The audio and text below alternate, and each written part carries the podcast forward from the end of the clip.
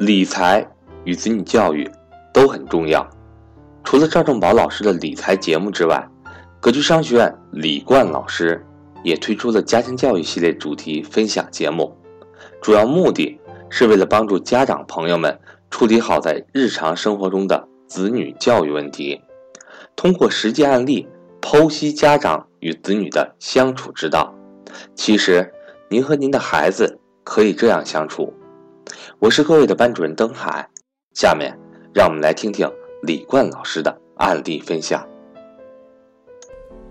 大家好，我是冠老师，欢迎收听我们家庭成长课。今天我们讲一个对全世界父母都非常头疼的话题：孩子沉迷电子游戏应该怎么办？一说到电子游戏，很多父母马上就会想到《王者荣耀》《我的世界》。今年杭州有一名。小学生在他父母说他玩王者荣耀之后，一气之下从楼上跳下来。广州的一名小学生连续玩王者荣耀四十小时，然后诱发了脑梗。还有一名十一岁的女孩为了买游戏中的装备，盗刷了父母银行卡十一万元。也许你觉得就发生在身边，也许你觉得这些事情可能离你比较遥远，也许你觉得孩子可能就是沉迷一下，可能就是最近成绩有点下滑。但是作为父母，我们必须清楚该如何设定游戏呢？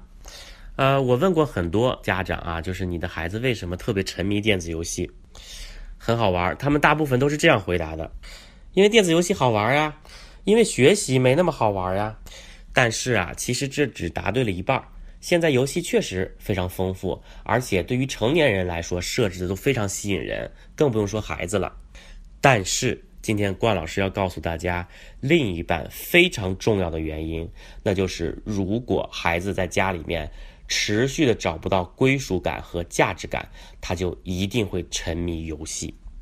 简·麦格尔尼格是美国被誉为十大创新人物之一的一个非常著名的一个人，他有一本书叫《游戏改变世界》，里面很重要的一个论著就是，游戏可以填满我们对重要事情的一个饥渴。它会带给我们一个强烈的关于一个集体归属的一个渴望，它会还会满足我们对更有意义这个人生向往的这样一个饥渴。其实啊，这个说法是非常专业的。其实我这样告诉你，游戏可以填满缺爱孩子的内心空虚。你有没有悟到一些什么呢？所以啊，如果是在留守儿童这样一个群体，你会发现沉迷于游戏的孩子比例会非常的高。所以，家长给予孩子足够的爱和关注，是解决这个根儿问题的前提。别看你家孩子现在跟你生活在一起，他有可能就是这个城市当中的留守儿童。我们来说一下啊，今天冠老师给你讲解四个方法，来帮助孩子能够做到在游戏面前自己能够自律。第一个方法就是，你和孩子约定电子屏幕的时间呢，你要避开一个雷区。也就是说，你和孩子约定呢，要规定是一集或者是一局，而不是多少分钟。孩子在大脑里面负责计划和控制的那个前额皮层是远远没有发育完整的。大人在追剧的时候，我们经常都会看到半夜两三点，所以你不能要求孩子啊，这是生理上的一个结构决定的。所以你看到，如果孩子一集没有看完，比如说动画片啊，或者是一局那个游戏没有打完，你就想让他停下来，这是非常非常不合理的、不科学的。如果你之前这样做过，你反思一下，你只会造成家里面更多的权力之争。所以以后啊，你跟孩子约定的时候，或者你跟你的老公约定的时候啊，只能是一集一集的约，一局一局的约，再也不要跟人家约定啊，多少分钟之后你给我把手机或者把电视关了，再也不要这样做了。第二个。有可能你之前遇到过，但是你从来没有反思过，请注意啊！第二个点，如果时间到了，请允许人家讨价还价，请允许孩子说话不算话。我知道可能有点颠覆你之前的认知，但是我想跟你说一个研究结果：在小事上可以得寸进尺的孩子，在真正重要有意义的事情上，更能够承担责任。如果你发现你家孩子在玩电子游戏的时候，在结束的时候那个时间节点上，经常跟你讨价还价，这个是非常正常的事情，家长应该而且一定要允许。所以以后呢，可能常常发生的一幕是这个样子的：你走过去，然后提醒孩子：“哎，宝贝儿，你看看时间。”如果孩子就看了一眼时间，然后没有什么动作，你要说：“我们约定的时间到了啊！你看这个手机或者 iPad 是爸爸妈妈帮你关，还是你自己关呢？”为了增加动力，我可以再补一句：“自己关很难哦，你要不要挑战一下？”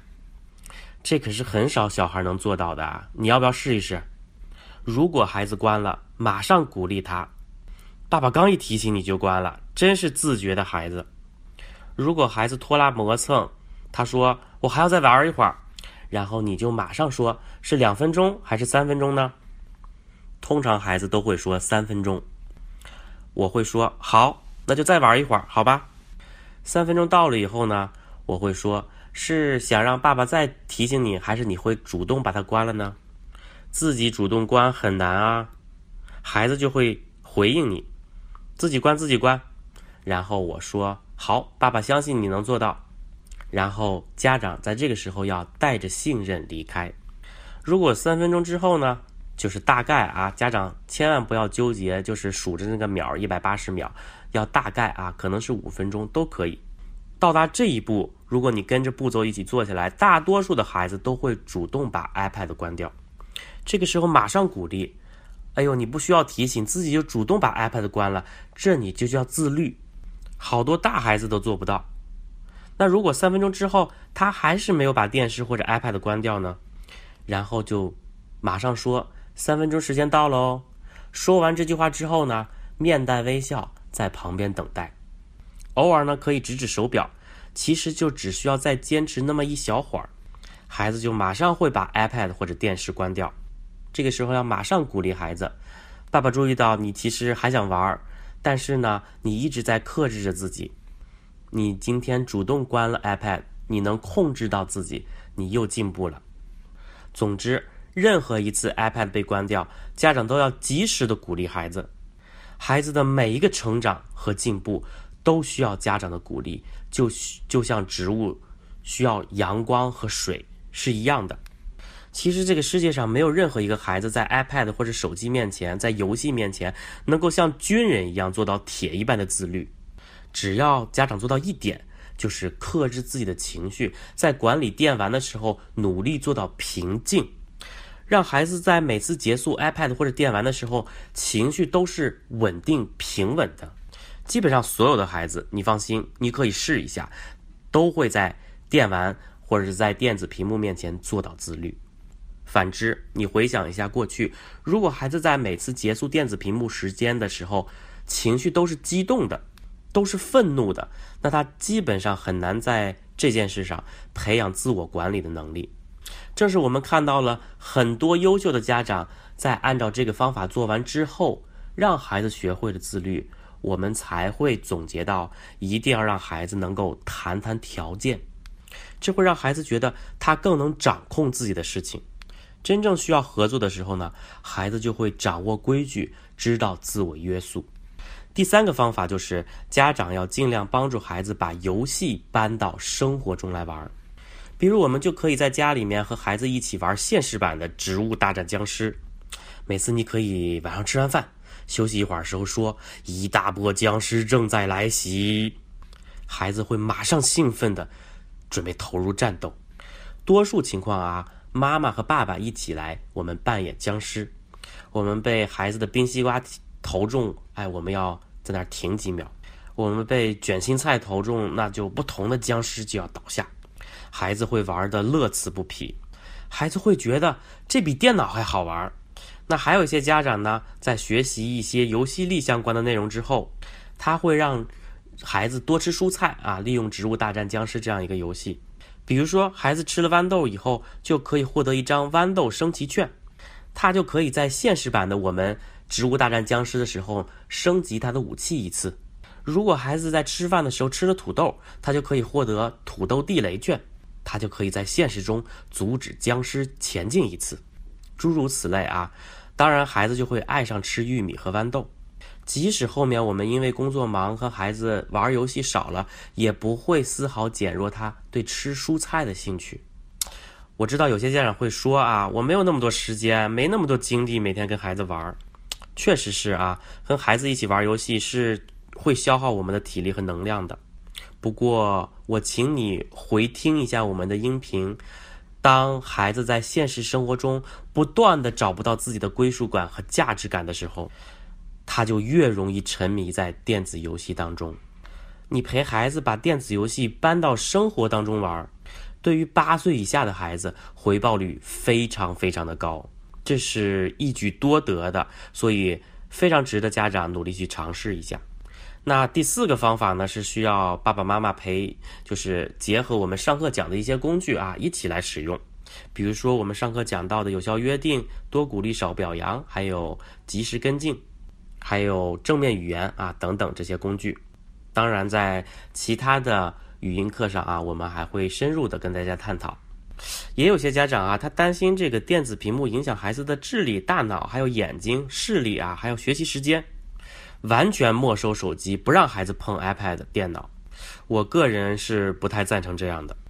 我想说的是，其实 iPad 和电脑它也不是洪水猛兽。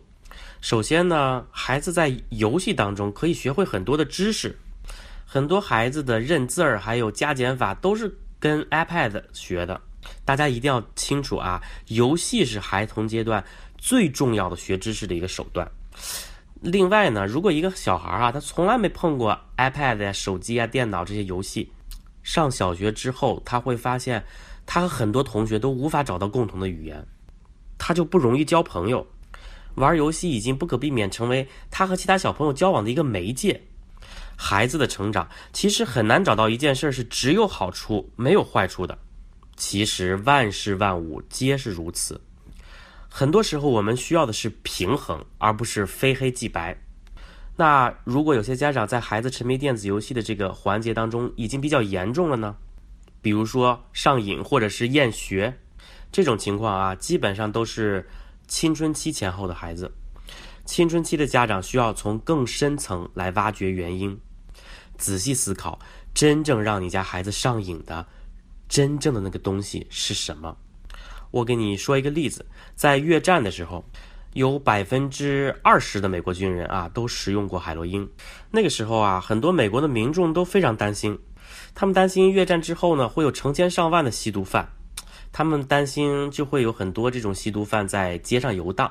但是呢，在战争结束之后，这些担心。都没有成为现实。一些跟踪调查发现呢，那些使用过海洛因的军人，在他们回到家乡之后，他们不用去戒毒所，也没有染上或者沉迷于毒瘾。百分之九十五的人都是他们直接就可以停用了。这是因为他们回到了亲人的身边。布鲁斯亚历山大啊，温哥华的一个心理学的教授。他在二零一三年的时候也做过一项毒品成瘾的实验，实验表明呢，真正让吸毒者上瘾或者是不能自拔的，不是毒品本身，是什么呢？是缺乏现实生活中的情感连接。这就是我强调的归属感和价值感。游戏成瘾和毒品成瘾的机制、心理机制啊，是类似的。所以那些问题非常严重的沉迷于电子游戏的孩子，都是极度缺乏归属感和价值感的孩子。仔细思考，仔细思考啊，我们到底应该做些什么，能让孩子有归属感和价值感呢？这才是解决你家孩子游戏成瘾的这个最根儿上的问题。有一个爸爸啊，突然有一天找我说，他的女儿有一天突然辍学了，原因呢就是。他沉迷手机，然后被妈妈狠狠地批评了一顿，于是呢，孩子就赌气不想上学了。嗯，我知道这个爸爸啊，他的女儿是上高一。爸爸呢虽然比较忙，但是其实还是很重视孩子的教育啊，很在意这些事情，而且，嗯，其实有时候也挺尊重孩子的。所以，既然这个爸爸这么尊重孩子，我开始挺惊讶的。但是其实想了想，也不奇怪，因为像他女儿这样的案例呢，我遇到很多。这是很典型的青春期孩子对你的挑战。他女儿呢，最近因为考试压力比较大，有很多时候晚上都是手机玩到一两点才睡觉，这引起了妈妈的强烈的批评还有指责。最后呢，甚至是直接没收了女儿的手机。他家的妈妈呢是属于控制型的妈妈，平时管女儿呢管的比较多。通常啊，家长越逼孩子，孩子就会越觉得不够被信任，他就会觉得更加缺乏归属感和价值感，所以他就更加想去游戏当中寻找安慰。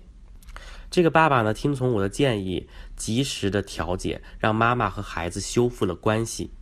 不然呢，可能又多了一位沉迷电玩的失学少女。他们又用了约定跟进执行，还有家庭共同时光等等其他的工具。孩子在不久之后呢，就恢复了正常的上学。其实我们讲的所有的内容，包括课上讲的内容，都是会满足于孩子的归属感和价值感的。比如说家庭会议，比如说正确的鼓励方法，等等等等。所以每次在孩子出现问题的时候，只要家长能够控制好情绪，你随便尝试一到两个我们讲过的工具或者方法，孩子感觉好了，都愿意表现得更好。好，我们的课程内容还有很多很棒的话题，比如说孩子拖拉磨蹭怎么办，孩子爱发脾气我们怎么应对，都是使用接地气的育儿方法，会帮助家长解决很多家庭教育的难题。让家长从此轻松快乐的教育。